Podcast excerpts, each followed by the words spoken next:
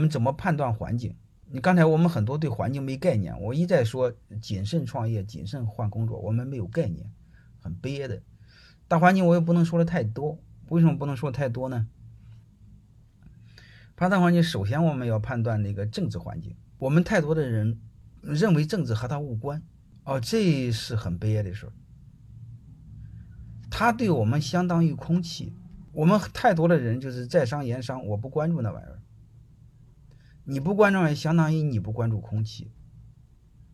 嗯，相当于你耷拉脑袋走路，你早晚会阴沟的翻船。这个我就说到这儿，然后紧接着你会发现，它的副产品就是经济，它影响经济，能理解了吧？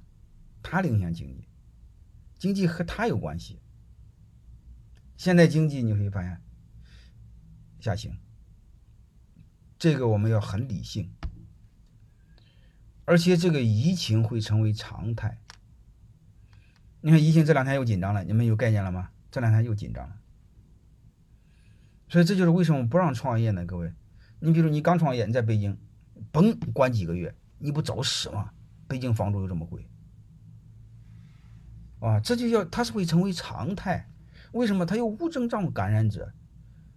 他有无症状感染者，你你他短时间内是消不下去的，所以我们要有基本的判断。紧接着呢，就是社会，啊，我们环境首先要第三个就是了解社会。了解社会呢，最关键的就是了解人，了解人口，两主要是了解人口的年龄的变化，能明白吗？这了解社会主要是了解这个。你比如我们人口的变化，最简单的就是年轻的越来越少，年龄大的老人越来越多。这我就会为什么来说，我们大健康相关，大健康是可以的。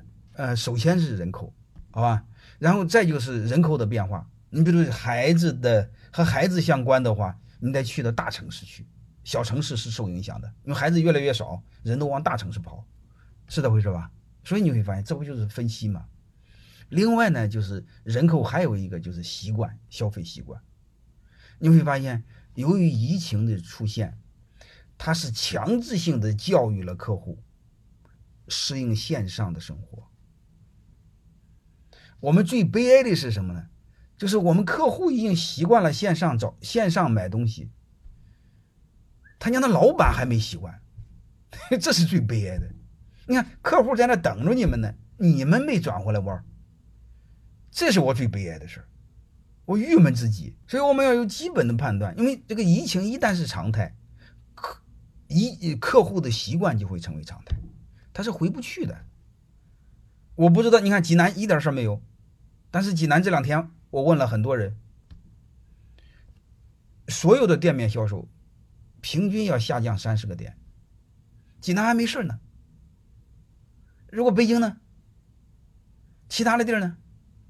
所以他会养养成一个习惯，什么习惯呢？就是没事就不出去，能在上面上上面解决就上面解决，这就是消费习惯。你会发现，社会你会发现，首先了解年龄，年龄的变化。你比如在零四年的时候，就是北京断崖下跌，一定是这样的。但是你要知道，人这个人这个动物，你会发现它有一个毛病。武汉那一次呢，过两天没了，大家认为走了就走了。和和这个肺炎，嗯，和这个这个零三年的什么 SARS 差不多。这个北京又弄了一出，我们马上想，他奶奶的，有了第一，又有了第二，会不会有第三？会不会有第四？会不会有第五回来？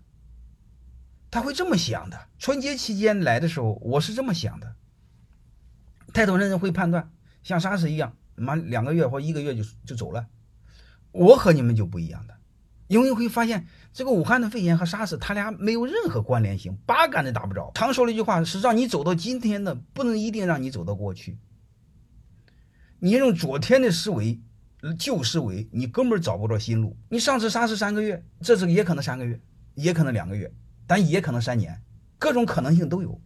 但是我们做决策一定要做什么决策？永远要做最坏的打算，做最好的准备，这就叫做决策。做决策，你看这是基本的逻辑，在这个逻辑下，我们决策信息要全。我们太多的决策信息呢，它是凭感觉做决策。我因为我辅导过太多的企业，一春节期间我就和他们聊，我说这个事儿啊，这个事儿我们要要多种可能性去看。很多人不信，可能说哎，过几天都完了。钟南山也说了，中国我们一定要知道一句话，人家说不重要，你得会听重要，对吧？你不长脑袋吗？所以你会你会发现，这个一旦成为常态，紧接着你会发现，大部分人会在家办公。一旦在家办公，各位你会发现，商那个写字楼，商业的写字楼一定会下降，是这回事吧？因为大家是能在家办公就在家办公啊，能线上办公就线上办公啊，对吧？它要下降的话，那个房产它要下降的话，我们居民楼下降的概率也是大概率，是这回事吧？然后还有一个你会发现，如果这两个一影影响，大部分人这个这个这个这个不出来消费，不他就会收入公公入收入就会降低，收入降低，他房子那个预房贷就还不上，还不上就会逾期，很多人不都跳楼了吗？所以，在这个逻辑下，房价是房价上涨的概率就变低了。这是不是个纯逻辑的推理啊？所以这个时候你会发现，这不就是对人口的分析吗？啊，租金下降了百分之五十，所以这这这这不就是这么回事吗？这两头一挤吗？你看，这是纯逻辑、纯理性的推理。